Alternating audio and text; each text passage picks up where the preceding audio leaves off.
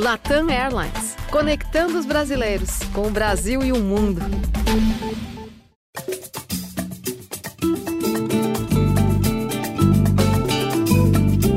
Alô, você ligado no Gringolândia, seja bem-vindo ao podcast de futebol internacional do GE.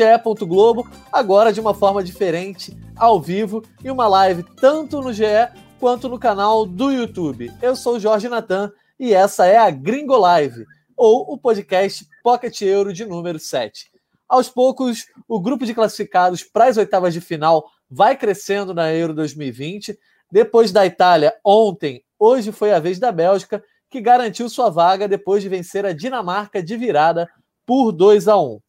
A Holanda também está garantida nas oitavas depois de uma vitória por 2 a 0 sobre a Áustria e também não deixaremos de comentar o triunfo da Ucrânia por 2 a 1 sobre a Macedônia do Norte. Participam hoje conosco Alan Caldas e Carol Andrade. Alô, Alan, mais uma vez na Gringo Live. Daí o seu alô para a galera. Boa noite para todos, todas que estão nos acompanhando. Você, Natan, e para Carol, também seja bem-vinda. E vamos para mais uma Gringo Live. Isso aí, vamos também dar as boas-vindas a mais uma estreante aqui nas nossas lives, no nosso podcast a Carol Andrade, que é produtora da TV Globo e também está na cobertura da Euro em loco. Carol, seja bem-vinda e conta para a galera aí onde que você está.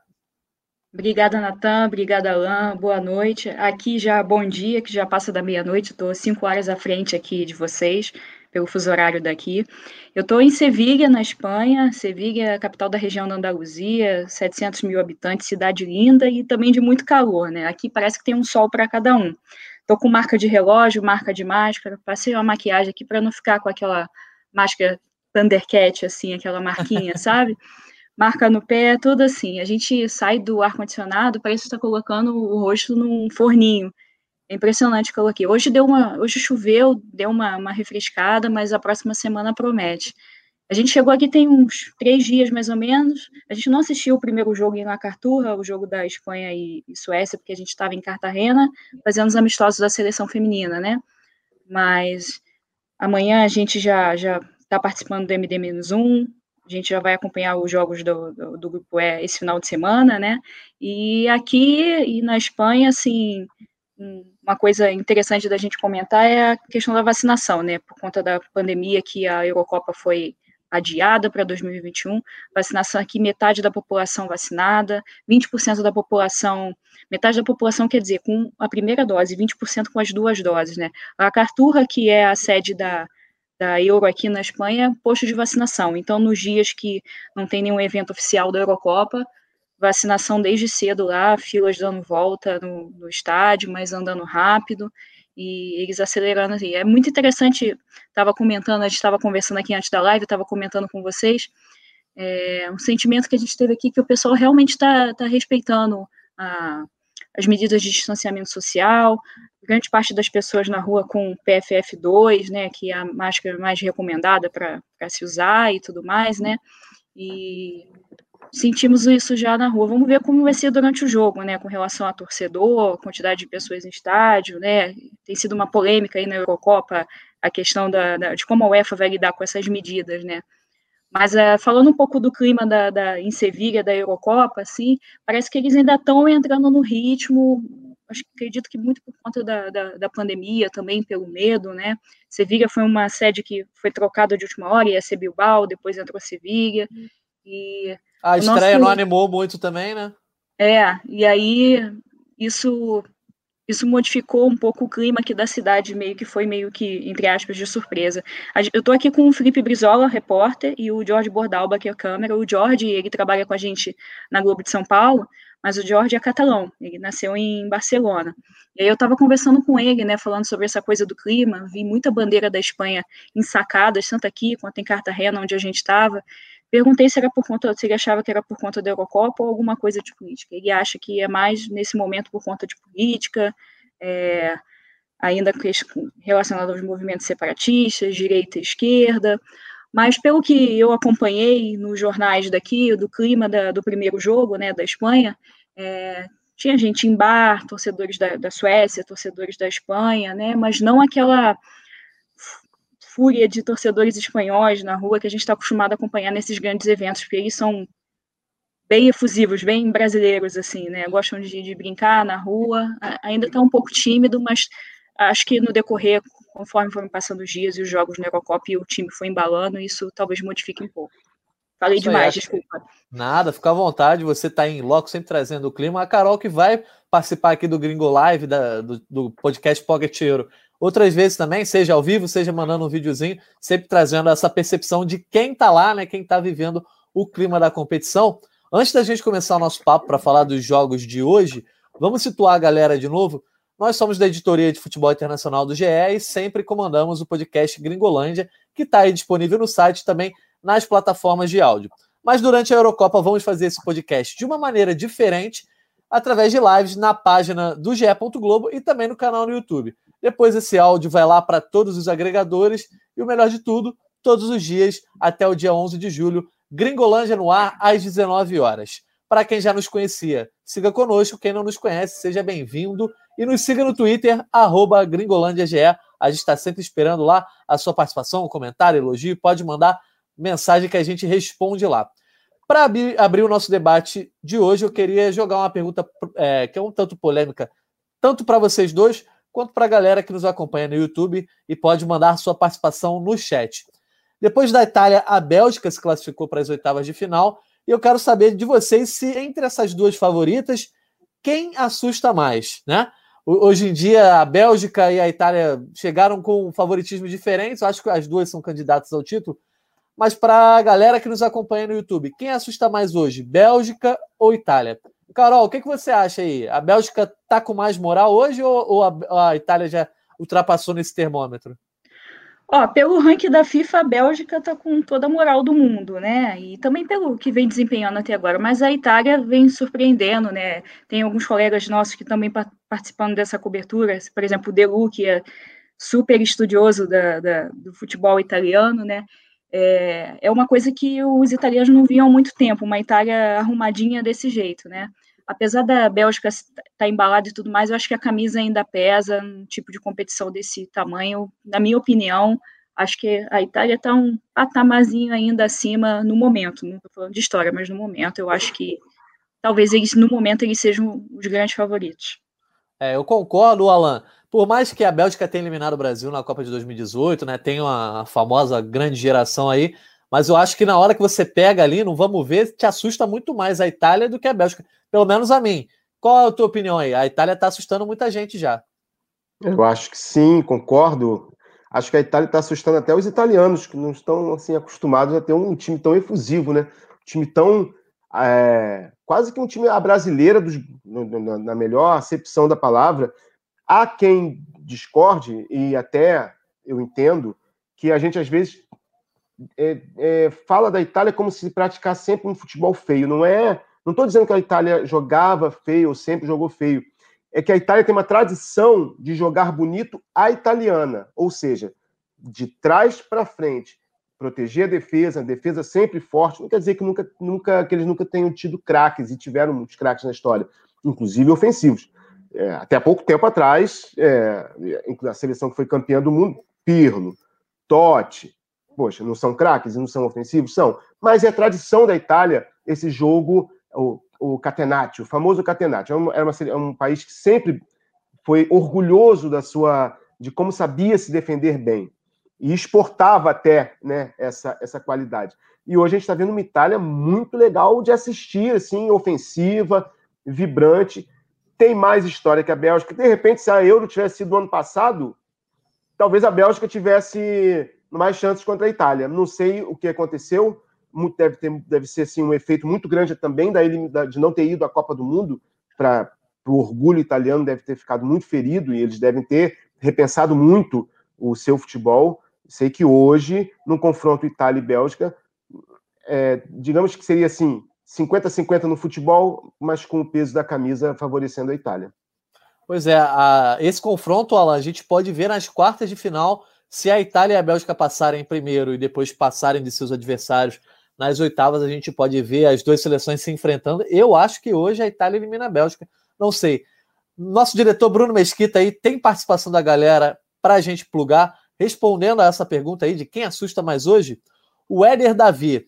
A Itália vence e convence, tem mais camisa, mas a Bélgica hoje, quando colocou todos no segundo tempo, provou que tem grandes chances, não acham? Eu acho que sim. Acho que a, Bélgica tem enorme chance de ser campeã. A gente está querendo comparar aí quem assusta mais, né? Na hora ali da eliminação, pô, quero pegar essa Bélgica, não, não quero pegar essa Itália. Felipe Barbalho, nosso editor, nosso chefe aí, ó. A Itália é gigante. Quando embala, pode esmagar qualquer um que aparece pela frente, isso é verdade. É, cha Já... é chamada, desculpa, audiência qualificada, hein? Olha. É, essa aí é. Vou falar sobre a Itália aí, hein? Ó. E, e, torcedor da Itália, né? Vamos ver, já, já amassou dois, dois adversários, venceu por 3 a 0 é, nos dois primeiros jogos. O John Guilherme, tirando Bélgica e Dinamarca, foram jogos meia-boca. O John Guilherme não gostou muito dos jogos de hoje e a gente vai começar então a falar dessas partidas de hoje, porque eu pelo menos gostei de Dinamarca e Bélgica.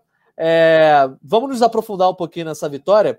Primeiramente, a gente tem que lembrar que o jogo ainda tinha uma carga emocional muito grande, né? Pois foi apenas cinco dias ali que o Christian Eriksen sofreu uma parada cardíaca em campo, naquele mesmo estádio Parque, em Copenhague, onde as duas seleções jogaram hoje. É, só para frisar, o Eriksen foi reanimado, tá bem, hospitalizado até ali do lado do, do próprio estádio, e hoje recebeu diversas homenagens. É, e o Alan estava comigo na cobertura desse jogo para o GE. Globo, Alan. Conta para a galera que não viu, não pôde acompanhar, tá chegando em casa agora, ou tá ouvindo o podcast aí sem ter visto o jogo. É, quais foram exatamente as referências ao Eriksen antes e durante a bola rolar? Muitas, muitas é, antes, principalmente a gente fica de olho nas agências de notícias, agências de foto, né, que a gente tem para trabalhar, para usar no nosso trabalho na, na, cobertura, e me chamou a atenção, além de várias é, crianças, adultos, homens, mulheres, com camisa do Eriksen, com, na arquibancada com, com cartazes, é, com mensagens, né? Fique bem, e tal, é, tem, tinha uma foto de um, de um edifício em Copenhague é, em que eles usaram as janelas para simular a bandeira é, da Dinamarca, né, em vermelho e branco, e uma mensagem para o Eriksen, foi uma foto que me chamou a atenção, além do que a gente viu em campo, né, da, da homenagem que foi feita aos 10 minutos, quando o jogo parou e todos, foi bonito, né, todos, levou um minuto mais ou menos, todos, todo o estádio aplaudindo, juiz, os dois times, obviamente, os jogadores das duas equipes. Foi, uma, foi uma, um momento bem emocionante. E um detalhe: é, depois do jogo, a gente acompanhou as entrevistas coletivas e o técnico da Bélgica, o Roberto Martins, ele falou claramente, é, porque a, a, a, Dinamarca saiu na frente com dois minutos. E ele falou claramente que todo aquele clima é, de emoção foi, foi determinante para a Dinamarca começar a partida da maneira como começou. Entendi. Carol, é, você está aí na Espanha, mas certamente conseguiu acompanhar os desdobramentos do jogo. A Dinamarca conseguiu transformar essa comoção que a gente viu ali claramente. O próprio técnico da Dinamarca, o Kasper Hjulsmann, falou que quando tocou o hino ali, ele ficou muito emocionado. Eles conseguiram transformar essa comoção em algo positivo, em uma motivação dentro de campo, né? É, esse tipo de, de, de, situação sempre arrepia todo mundo, né? A gente estava, a gente assistiu o primeiro tempo pelo celular na rua, eu, o Felipe e o Jorge aqui, a nossa equipe. Estava gravando ali na Catedral de Sevilha para o VT do JN de hoje, e paramos para assistir, ficamos sabendo da homenagem. Então, o primeiro tempo todo ali a gente assistiu no celular, e a gente ali numa rua no meio de Sevilha, já vendo aquilo pro celular, já arrepiado com lágrimas nos olhos. Imagina uma emoção dentro do estádio. É o tipo de coisa mesmo que, que, que dá aquela motivação para as equipes, né? Mesmo que talvez pudesse ser tecnicamente um pouco mais fraca, mas entrar com motivação em qualquer situação faz, faz toda a diferença. E a situação fica aí difícil para a Dinamarca, né? Precisa de várias combinações de resultado, torcer agora para a Bélgica continuar em primeiro lugar para poder se classificar.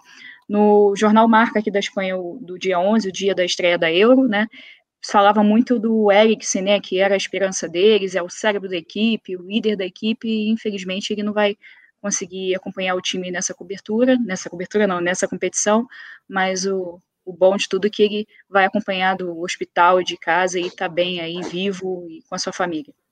Pois é. O Poulsen marcou aí o gol mais é, segundo gol mais rápido da história da Eurocopa, 1 minuto e 38 segundos. E depois a Dinamarca ainda perdeu algumas chances ali, pelo menos três chances de, de ampliar o, pra, o placar.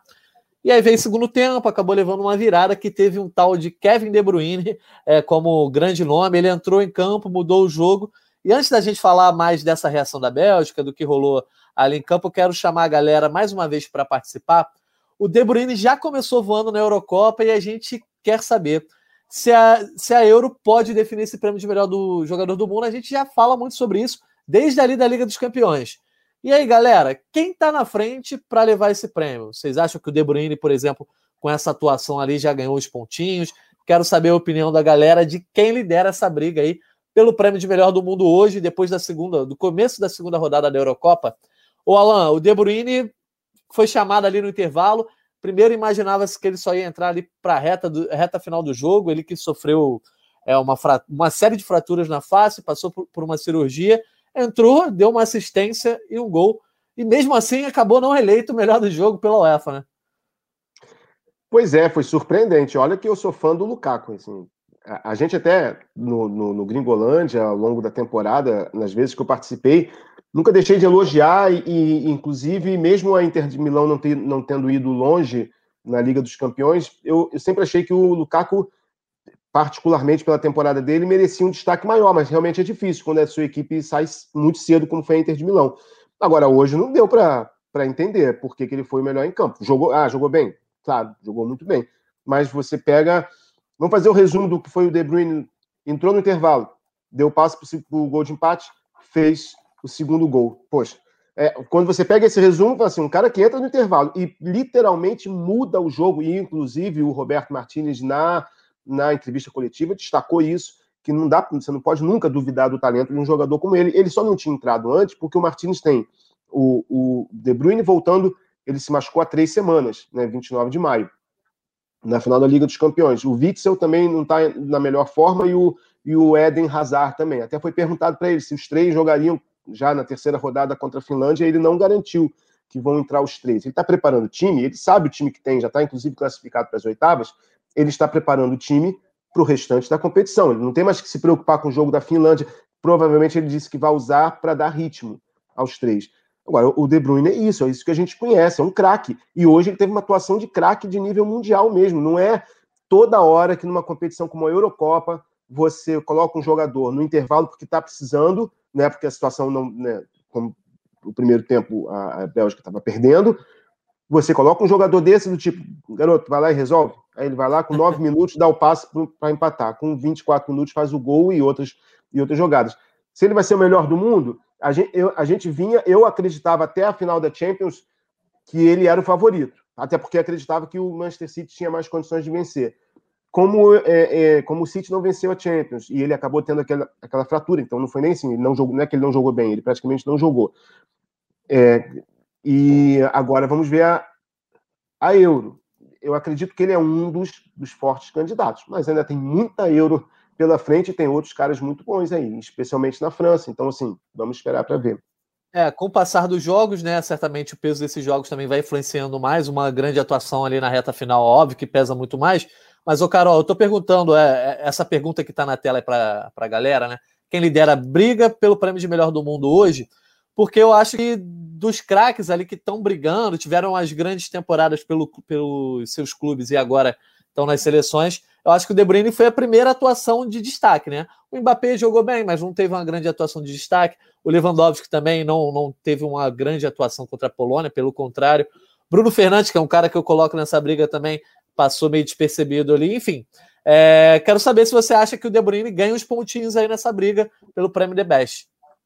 Ah, para mim super ganha, ainda mais pela questão do fator superação, né? Pela recente cirurgia que ele, que ele sofreu e, como o Alan falou, entrar no intervalo, fazer gol, dar assistência. Isso ganha pontos e acho que é um tipo de estatística que, que o EFA gosta disso, né? O Caco jogou muito, mas quem fez o gol, quem deu assistência foi o De Bruyne e, aí ele foi escolhido o Man of the Match. Mas, assim, tá muito no início, são vários candidatos, mas assim, na minha opinião ainda é, é assim, se Portugal manter a regularidade, conseguir chegar de novo à final, é difícil de, de tirar do Cristiano Ronaldo numa final com Cristiano com, com Portugal. Minha torcida aqui, ó. Boa, gostei. Eu também. Aí, eu tenho, Ah. Eu tenho aqui, ó. Um e a torcida é do... portuguesa. Eu também tô na torcida de Portugal, tenho o post do Cristiano Ronaldo aqui, sou fãzão dele. Tem até uma marióstica aqui dele também. Matriótica, desculpa. Matriótica. É, é... Sério, Natan, você é fã do Cristiano Ronaldo? Que novidade pra gente, hein? Não, ninguém sabe disso. Uma galera que tá na Gringolave já viu isso no outro dia do jogo de ah, Portugal. Mas, ó, tamo junto nessa aí, Carol. Pra gente chegar na reta final desse jogo aqui, do comentário da vitória da Bélgica sobre a Dinamarca, vamos falar sobre a situação desse grupo, né? A Dinamarca ainda tem chance, como a Carol já comentou, embora tenha perdido dois jogos e esteja com nenhum ponto somado. Vamos plugar a tabela da Eurocopa aí, nosso diretor Bruno Mesquita, para a galera poder visualizar melhor essa situação nesse momento. Nesse momento aí, ó, o grupo B, a Bélgica é líder com seis pontos, e logo depois vem Rússia e Finlândia com três pontos cada. A Rússia está na frente porque o primeiro critério de desempate é o confronto direto. E a Rússia venceu a Finlândia, por isso ela fica na frente. Só que, se acontecer da Dinamarca vencer a Finlândia na última rodada, desculpa, a Dinamarca vencer a Rússia e a Bélgica vencer a Finlândia, vai acontecer um empate triplo, os três times com três pontos, e um ganhou do outro nesse confronto direto. Então, o confronto direto deixa de ser um critério de desempate e passa a ser o saldo de gols. E aí, a Dinamarca tem até chance de passar em segundo. Por quê? Se a Dinamarca vence por dois gols de diferença, ela fica com saldo zero, a Rússia com saldo menos quatro, e aí a Finlândia se perde por pelo menos um gol, obviamente, da Bélgica, ela fica com saldo menos um. Então a Dinamarca vencendo por 2 a 0 fica na mão dela aí, obviamente dependendo da vitória da Bélgica, para avançar na segunda colocação. Comentário rápido de vocês dois aí. O técnico Casper Hildmann falou que sonha ainda com essa vaga e a Dinamarca está no páreo, né? Tá, Tá, porque até tudo que você falou. Os resultados são é, normais. Assim, Muito viáveis, né? É, viáveis. Pode acontecer, sim. Super no par, super possível, apesar dessa combinação, dessa matemática louca, e, e assim, é, mas é aquilo, a, a, qualidade técnica da Bélgica e das outras seleções tem um, um, gap aí, né? Então tá uma briga muito direta ali, por isso mesmo que a Dinamarca ainda tem super chances, ainda mais pois é. motivada. E ainda tem como passar na terceira colocação, lembrando que a campeã do ano passado, do ano passado não, da Euro passada, em 2016, Portugal, passou com três pontos apenas da primeira fase. É, esse tipo de competição, assim, que dois terços das equipes passam, né? Tudo está em aberto até a última rodada, só para a Macedônia aí que deu ruim, mas depois a gente vai falar sobre isso. Bruno Mesquita, vamos ver o que a galera respondeu aí sobre essa pergunta que a gente fez sobre o Kevin De Bruyne, sobre o prêmio The Best, se a gente já tem aí a opinião da galera sobre essa pergunta. Acho que agora a gente ainda não tem as participações. Depois a gente vai chamando, então, ao longo aí da live. Vamos passar para o próximo jogo. Holanda e Áustria. A Holanda, a Holanda venceu por 2 a 0 Foi o último jogo do dia. O caminho para essa vitória foi aberto por um pênalti, quase que sem querer, do Alaba ali, logo no começo do jogo, e isso acabou condicionando a partida toda. A Holanda garantiu a vitória sem grandes sustos, e a Áustria também se mostrou uma seleção que pouco dá trabalho, pouco assusta. Quero saber a opinião da galera sobre essa Holanda aí também. Pessoal do chat do YouTube. A Holanda tem capacidade para bater de frente com as favoritas, depois de tudo que a gente viu aí nesses dois primeiros jogos. Vamos saber a opinião da, da galera sobre isso. Carol, a Holanda com a vitória também garantiu a sua classificação para as oitavas de final, como esperado aí, sem grandes sustos nesse grupo, né? Já era esperado que a Holanda se classificasse, mas também sem grandes adversários, né? Então, tudo dentro do esperado até agora dentro do esperado e, e tá ali, né, brigando por uma artilharia com o Cristiano Ronaldo ali, nesse primeiro momento, do Fries, entendeu? É, acho que foi uma classificação, uma, um resultado tranquilo para eles, tem muito peso a camisa da Holanda também, é uma competição que eles sabem jogar, né? E, mas para mim, nenhuma surpresa nesse, nesse grupo até o momento. O Alan, o time está classificado, mas também eu acho que não mostrou muita coisa de animadora, né? Dá, dá para imaginar que pode ir longe? Você também pode responder essa pergunta que eu fiz para a galera no chat aí. Dá para bater de frente com as favoritas? Por enquanto, a minha opinião é que não mostrou nada que faça se pensar isso. Olha, o Natan, eu vou dizer uma coisa que eu disse em 2000, é, há sete anos. Em 2014, eu estava no Globo, é, no jornal e no site do Globo. A gente estava fazendo especial para a Copa de 2014 no Brasil. E aí eu, a gente tinha que fazer algumas análises de algumas seleções. Me coube a mim fazer a análise do que, do que esperar da Holanda. E na época eu disse, da Holanda você, na Holanda, numa Copa do Mundo, e isso vale para a Euro também, mas principalmente a Copa do Mundo, mas também qualquer grande competição, você pode esperar duas coisas da Holanda. Uma é que ela vai, fazer, vai jogar bem, ela vai fazer uma boa seleção, porque é tradição, mas também é tradição nunca vencer. Tirando, claro, aquela exceção que confirma a regra, que é a Euro de 88, que ela foi campeã com um timaço, mas a Holanda, é, ela é sempre isso. Sempre uma das favoritas, joga bem, dificilmente você vê ela fazer um fiasco. A Holanda você não. É, é muito raro passar uma vergonha. Mas ganhar já é uma outra história. Então, assim, eu não acredito que seria, eu acho que seria uma grande surpresa, até porque é um bom time, mas não é um dos principais times dessa, dessa Euro. Eu não, não, não levaria fé na Holanda campeã, não. Quartas de final, talvez, quem sabe até uma semi, mas não para campeão. É, nas oitavas já tá, e é uma seleção que pouca gente confia nela, principalmente depois da mudança de comando técnico ali, é, há mais ou menos um ano, quando o Ronald Koeman deixou o time, foi para o Barcelona e o Frank de Boer assumiu o comando, e desde então a seleção continua até conseguindo alguns resultados, nas eliminatórias para a Copa do Mundo está atrás da Turquia, mas também não teve grandes desastres, enfim. Vamos ver até onde vai essa Holanda na Eurocopa. Eu vou pedir para o nosso diretor Bruno Mesquita para ele plugar novamente a tabela da Euro para a gente ver justamente a situação da Holanda, que garantiu matematicamente a sua classificação. A Holanda chegou a seis pontos, ficando aí três acima de Ucrânia e Áustria, que também cada uma tem três pontos. A Ucrânia, a gente vai falar daqui a pouco, venceu a Macedônia do Norte por 2 a 1 E aí, com isso, a Holanda se garantiu pelo menos entre as três primeiras colocadas e é, é, a, as, as quatro melhores terceiras, com seis pontos, você garantidamente está entre os quatro melhores ali, comparando com a situação dos outros grupos. E a Macedônia, por sua vez, foi a única eliminada. A gente vai falar mais da Macedônia daqui a pouco.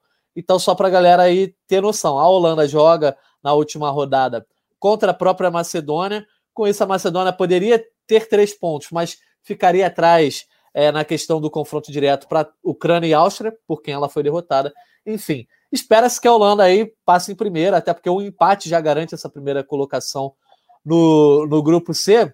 Acho que é isso, né? A gente tem mais alguma coisa a falar da Holanda? Eu posso. Antes, vamos chamar aí a participação da galera, de repente, para ver o que, que eles estão achando sobre essa Holanda, se acham que ela pode bater de frente com os favoritos da Eurocopa. O Éder Davi. A Holanda tem camisa pesada e uma campeã europeia e três finais de Copa, mas não acredito nesse título. Então o Éder Davi também não levando muita fé na Holanda, assim como o Alan, assim como a Carol, e assim também como eu, também não levo muita fé nessa Holanda. Felipe Barbalho, Holanda cai no máximo nas quartas, é também é, até onde eu estou esperando que a Holanda vá, eu acho que todo mundo, a Holanda se passar em primeiro, pega o terceiro colocado do grupo D, é o F, e se passar em segundo, pega o primeiro do grupo A. Então pode pegar até a Itália aí, por mais que não se espere que passe em segundo nesse momento. O Davi Santos de Souza. Numa partida só de mata, qualquer uma tem chance de ir longe. E isso é importante, né? Lembrando que na Euro, todos os jogos, assim como em Copa do Mundo, todos os jogos eliminatórios são apenas de ida, né? Só temos um, um jogo, então pode acontecer de tudo, como aconteceu no ano passado de País de Gales eliminar a Bélgica. Para chegar na nossa reta final do podcast aqui, vamos só dar um comentário rápido sobre a vitória da Ucrânia por 2 a 1 na Macedônia. Esse é o tipo de jogo aí que é, a galera só acorda para ver mesmo na Eurocopa, né, Alan? Por exemplo, se fosse um, uma eliminatórias da, da Copa do Mundo, eu acho que nunca, muita gente não veria esse jogo. Mas como é Euro, já está naquela coisa, todos os jogos no Sport TV ali, 10, uma da tarde, depois 4 da tarde. E até que o jogo foi animado, né? Dois pênaltis perdidos, três gols. Como é que você enxergou esse jogo que a Ucrânia venceu e conquistou sua primeira vitória aí na, na Euro 2020? É o jogo que a galera só acorda é, para ver quando tá trabalhando, eu diria. Na Eurocopa, não. A gente tem que ver, porque a gente tem que acompanhar. Mas, sinceramente, se eu não estivesse trabalhando na Euro, eu deixava para ver o jogo de uma hora. Né? Não ia ver todos os, todos os jogos, mas a gente está trabalhando, a gente precisa ver. E deu, deu o esperado mesmo, assim, por, por, toda a camisa, que não é assim uma grande seleção da Ucrânia, né? No, ah, mas comparando com a Macedônia do Norte, Macedônia do Norte que me decepcionou, porque eu esperava que ela, que ela ia ser eliminada só na terceira rodada, já foi uma rodada antes. Fiquei, fiquei decepcionado com a, com a Macedônia. Não foi tão bem quanto eu imaginava. Achei que ela ia durar um pouquinho mais. Mas enfim, da Macedônia não se espera nada, é estreante na Euro, é uma seleção sem tradição, então tá bom, já participou, tá ótimo. A festa deles foi chegar na Euro. A Ucrânia, é. Né, a Ucrânia é natural esse resultado. A Macedônia, Carol, que era uma das únicas estreantes dessa Euro, junto com a Finlândia. A Finlândia fez a sua graça, conquistou uma vitória. E a graça que a Macedônia fez até agora foi empatar, é, foi conseguir um gol do Pandev aí e conseguiu fazer contra a Áustria, quase consegue um empate, depois acabou levando outros gols, enfim. Já ficou pelo caminho a, a novata Macedônia do Norte, que só tem 30 anos de independência. Olha, eu também não esperava nada da Macedônia do Norte, não que a Macedônia do Norte e os macedônios me desculpem, mas é aquilo, é uma estreia, é aquele oba-oba, estamos numa grande competição, é o super azarão, né? E já foi longe, né? já, já, já conseguiu participar ali, era um resultado natural essa vitória da Ucrânia também. O golzinho da Macedônia está de bom tamanho, participou legal. É, foi eliminado antes, né? Acho natural ter essa eliminação antes também, assim, porque acho que minha expectativa não estava muito alta com eles. Pois é, conseguiu ser eliminado, inclusive não chegou nem na última rodada aí com chance, enfim. Mas tá bom, para começo de história aí futebolística em grandes eventos, tá bom? Vamos agora, para a gente fechar o nosso podcast, falar dos jogos de amanhã. Novamente teremos um dia cheio, três partidas, né? Podemos ter novas é, seleções classificadas. Lembrando que todos esses jogos é, da Eurocopa são transmitidos com exclusividade no Brasil pela TV Globo, pelo Sport TV e pelo GE. Globo. Esses três de amanhã a gente confere ao vivo no Sport TV, 10 horas, Suécia contra Eslováquia. Depois, uma da tarde, Croácia contra a República Tcheca. E por fim, às quatro da tarde, Inglaterra contra a Escócia. Carol, você e a Espanha estão de olho nesse primeiro jogo do dia, né? Que pode fazer da Eslováquia, a primeira classificada de forma surpreendente. Ela que está no grupo da Espanha, quem pode se classificar primeiro é a Eslováquia, né? É, assim, não vai ser um, um, um jogo tão fácil assim, porque a, a, a, Suécia ela não deu moleza para a Espanha no, no, no, primeiro jogo, né? O goleirão ali, o Olsen, segurou bem e tal, mas eu acho que, que pelo que a Suécia desempenhou no primeiro jogo, eu acho que a Suécia sai com, com, com vantagem com relação a isso. A Eslováquia, ela é, tá treinando na Rússia, eles não estão treinando por aqui, eles também estão fazendo, é, percorrendo longas distâncias aí para poder chegar no, no, nos, lugares. Eu acredito que esse tipo de, de situação canse um pouquinho também, né? E talvez eles não cheguem tão 100% quanto aqueles que estão treinando aqui ou em países próximos à, à Espanha. Pois é, a Eslováquia que estreou com vitória, vitória e golaço histórico do Chique ali do meio de campo. Mas, o Alan, eu acho que o jogo mais esperado né, dessa sexta-feira, sextou com a Eurocopa, já vamos fazer uma semana de Eurocopa aí nessa cobertura. É esse jogo contra da Inglaterra contra a Croácia, né? A Inglaterra, que pode ser uma seleção a carimbar a vaga para as oitavas de final. A Inglaterra que quer chegar pelo menos nas semi, quando ela vai estar em casa, né, Alan? E aí é um clássico histórico, né? Um clássico britânico aí, um dos jogos mais antigos da história das seleções. Inglaterra e Escócia às quatro da tarde. Tá mais para a Inglaterra esse jogo, né? A Inglaterra entra como favorita, é claro, e aí vamos ver se ela vai se ela vai confirmar o favoritismo, porque futebol não basta entrar como favorito, né? A gente sabe quem são as seleções de mais tradição, as que estão jogando melhor, mas tem que, tem que mostrar isso em campo. Mas a tendência, eu acredito que a Inglaterra já passou aquela tensão da estreia. Eu acho que o jogo mais esperado, técnico, teoricamente mais difícil, seria a Croácia né, a reedição de uma das semifinais de 2000, da Copa de 2018. Eles foram bem, não deram um espetáculo, mas nem todo jogo precisa ser um espetáculo, principalmente numa competição dessa.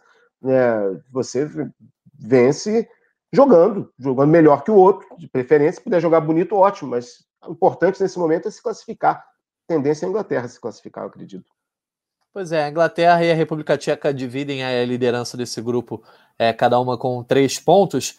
Então, de repente, né, é, as duas podem se classificar aí já, dependendo dos resultados dessa sexta-feira. Tanto a República Tcheca quanto a Inglaterra, se vencerem, já estarão nas oitavas de final. E aí, Croácia e Escócia brigarão ali pelo terceiro lugar. Tudo bem, vai depender do, do, do, do resultado dos outros grupos, né, de saldo de gols, enfim, mas farão esse duelo no fim. Vamos ver se teremos mais classificados aí nessa, né, nessa sexta-feira de Eurocopa, completando uma semana de Euro, Euro 2020, sempre aqui no GE. Globo, no Sport TV, na TV Globo. Para fechar, vamos chamar a participação da galera. Nosso diretor Bruno Mesquita pode plugar aí o que, que a galera tá comentando no chat do YouTube para fechar mais uma edição da Gringo Live, mais um Pocket Euro. Apareceu um usuário chamado É o Inter, com a foto do Abel Braga. Alguém Cornetando viu... o De Bruyne aí, ó. Pois é, cornetando o De Bruyne. E alguém viu o De Bruyne na final da Champions? Não viu, porque até porque ele também saiu lesionado. O cara tem que ter um desconto aí, né? Sofreu um monte de fratura dentro de campo. É complicada essa situação. Próximo comentário aí, Bruno. Barbalho. Felipe Barbalho, eu sempre me surpreendi com Ucrânia e Macedônia. Não, eu sempre não. Eu me surpreendi com Ucrânia e Macedônia. Jogo animado, penal perdido, Pandev e Cia lutando até o fim. Eu sempre gostei do Pandev também, cara. É um cara que eu sempre curti muito e eu não, não entendi porque ele não bateu o pênalti hoje, né? O cara é o dono do time, tinha que bater esse pênalti. John Ferreira, Pandev é mais velho que a Macedônia, pior que é. Pior é, mas aí é. nesses casos aí desses países tem um monte de gente que é mais velho que o país mesmo, isso é verdade. Pois é, o Pandev... Diz, tem 30 anos de, de, de, de independência e acontece mesmo né, os países que eram da ex as ex-repúblicas da Iugoslávia, tem um monte de gente mais velha que o país, verdade. Pois, pois é, deve ser muito louco você nascer num Bem país, lembrado. daqui a pouco você está no outro. Pedro Lara Miranda, haja poliglota na Eslováquia. Isso aí, os nomes difíceis de falar na Eslováquia, né? Mas você falou do Pandev, essa coisa de nascer num país, né? Daqui a pouco muda o hino. A gente então se despede da Carol, que está na Espanha. A Espanha que é cheia dessas coisas de divisões, né? Ninguém se, se declarou independente. Todo mundo, Todo mundo Exatamente. Todo mundo quer se separar, mas ninguém se separa. Tá Inclusive lá na Andaluzia, na Catalunha, até em Bilbao, em Bilbao, que era a sede original lá da Espanha, né? Acabou indo para País Basco, para é. Sevilha, né? Carol, você que está em Sevilha aí, a gente vai voltar a se falar nos próximos dias. Seja sempre bem-vindo à Gringolive, ao Gringolândia. E aí, deixa para a galera o seu adeus e a sua expectativa aí também por mais um jogo da Espanha, que é a Espanha que joga no sábado, né? Isso aí. Primeiro, agradecer a oportunidade aqui me estreia aqui. Espero que a gente converse mais aí no decorrer da Euro. Amanhã, hoje, aqui no Japo, já passou a meia-noite, a gente tem o D-1, né, que é o dia anterior ao jogo. Tem uma programação da, da Polônia, a Polônia treina em La Cartura, dá coletiva em La Cartura também. Já a Espanha está treinando em La Rosas, no seu CT, em Madrid. Eles treinam lá, dão uma coletiva lá, depois viajam para cá. A Polônia está treinando na Polônia, mas ela vem antes para treinar aqui amanhã de manhã e para fazer a sua coletiva. Expectativa, assim, de um lado você tem o Lewandowski, do outro lado você tem a seleção da Espanha em todo o peso, assim. A Espanha ainda é a grande favorita, do outro lado a gente tem um super jogador, e a expectativa é que seja um belo jogo, é o jogo desse grupo que a gente está aguardando, né? Talvez seja o principal jogo do grupo, e espero ver um, um espetáculo. Pois é, um belo jogo Grupo E. Muito obrigado, Carol. O, o Alan, de lá do calor espanhol para o frio do Rio de Janeiro, a gente que está no home office do Rio de Janeiro aqui por volta de 18 graus. Te agradeço aí mais uma participação. Seu comentário final para a galera. Eu que agradeço, muito bom participar sempre. Patrick Chique amanhã entra em campo de novo. Na primeira rodada ele fez o gol que estão dizendo com muita justiça, não é o gol que Pelé não fez, gente, é o gol que Pelé inventou. A bola só não entrou. Então amanhã o mínimo que eu espero é que ele dê aquele gol que o cara dá um passe, ele passa pelo goleiro sem tocar na bola, sai do outro lado e faz o gol. Vamos ver. Olha ele aí, continua. o sarrafo tá alto pro Chique. Tá alto, fez, botou fez dois gols, é um dos artilheiros da Euro aí, é. né? Junto com o Dumfries, com o Cristiano Ronaldo. Tem mais uma galera tem nessa artilharia. Uma galera aí. Mas é a gente vai aí. conferir. Um abraço para todo mundo. Um abraço para todo mundo. Até a próxima Gringo Live. Isso aí. Eu agradeço então ao Alan mais uma vez, a Carol e também agradeço a todo, toda a galera que nos acompanhou tanto ao vivo no YouTube, no GE. Globo, quanto também quem está nos escutando aí em todos os agregadores, mais uma edição do podcast Gringolândia. Lembrando que a nossa live teve a coordenação e edição de Daniel Falcão e esse podcast tem edição de Bruno Mesquita, coordenação de Rafael Barros e gerência de André Amaral. Amanhã a gente está de volta, hein? Um abraço e até a próxima.